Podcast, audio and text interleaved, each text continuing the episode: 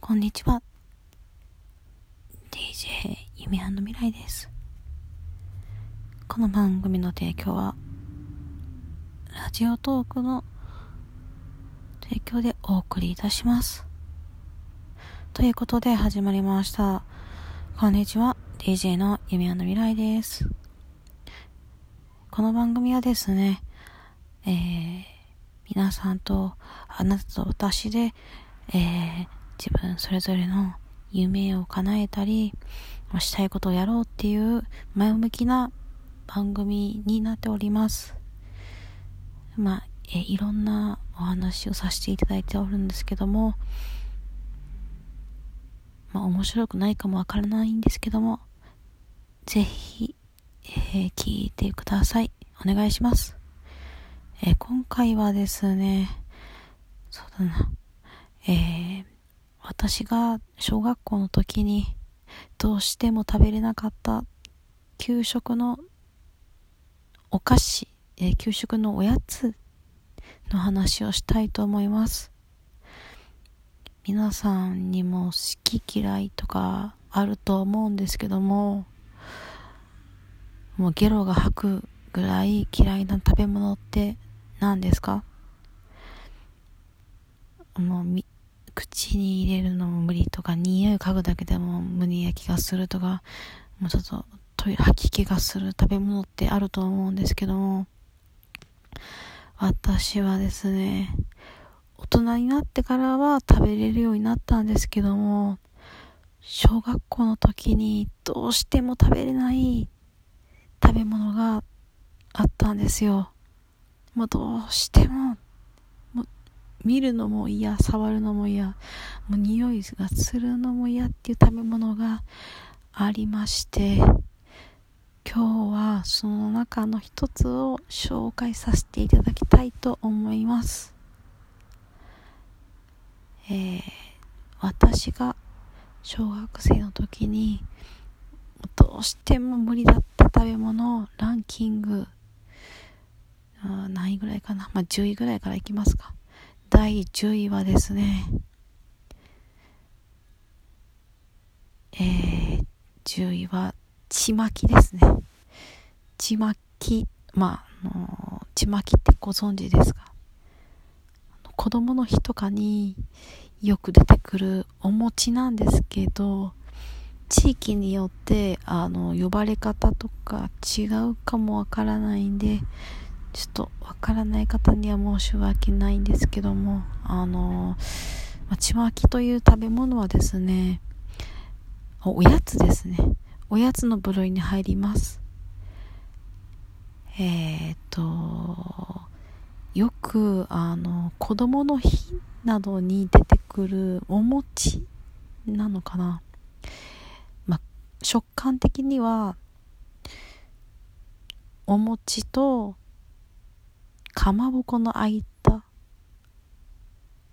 のような感触で味はですねうん白玉。あのー、白玉みたいな味ですかね。見た目は真っ白なんですけどもあのー、中にあんこが入ってたりする場合もあります。そのちまきがどうしても食べれなくてですね小学校の時にですね。であの結構な割合でその給食のデザートにちまきの日ってあったんですよ。であのお残しは許しまへんっていう先生の年はですね私せっこいやり方で食べてました。あのまこっそりあのカバンの中に詰めて持って帰る方法もあったんですけどあのそういうことは私できないタイプでしてとりあえず食べるんですよね。ちまきを。口の中に頬張るんです、まあ、サイズはだいたい手のグーサイズだったんでそんなにでかくなかったんですけど、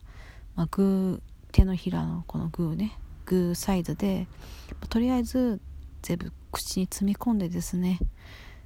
トイレに走ってトイレでゲロ吐くっていうまあとても簡単な方法だったんですけども、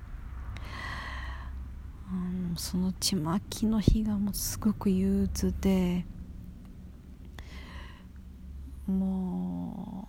うね隣のねクラスから給食その給食当番の順番によってその給食が始まるクラスって違うじゃないですか、まあ、例えば自分が5年1組だったらその5年2組の給食当番の方が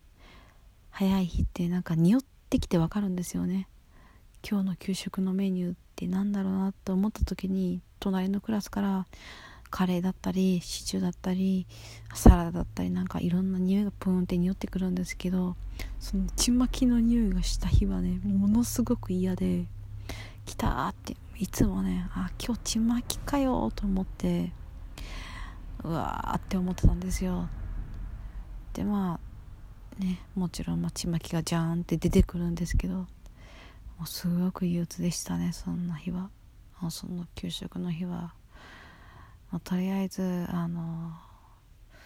あ、デザート以外全部食べ終わってからちまきを一気に口に詰め込んで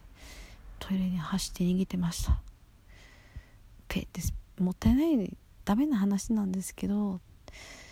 その担任の先生が残しちゃダメっていう先生だった日はねもうしゃあなしでやってましたね。いやあれほども苦痛な日はなかったですよ。で残しちゃいけない先生はですねあ残しちゃいけない先生はですねあれなんですよ。給食の時間が終わっても食べ終わるまであの席から外してくれないんですよ。昼休憩なしっていうね先生だったんです。残しちゃいけません先生は。あのもう掃除の時間めり込んでまでもうずっと席に座らされて給食を最後まで食べさせられた記憶があります。もうあの時は辛かったですね。まあ先生によって違うんですけどそのもう外れの年はですね給食残しダメ先生に当たるとねもう辛かったです。給食の時間が。皆さんそういうことってなかったですか？あ給食。あれ何なんですかね。給食残しちゃダメっていうのって。今大人になって思うのが何だったんだろうなって思います。ということで今回は給食の話をさせていただきました。それではまた次回お会いしましょう。お相手は DJ ゆみ未来でした。最後までお付き合いありがとうございました。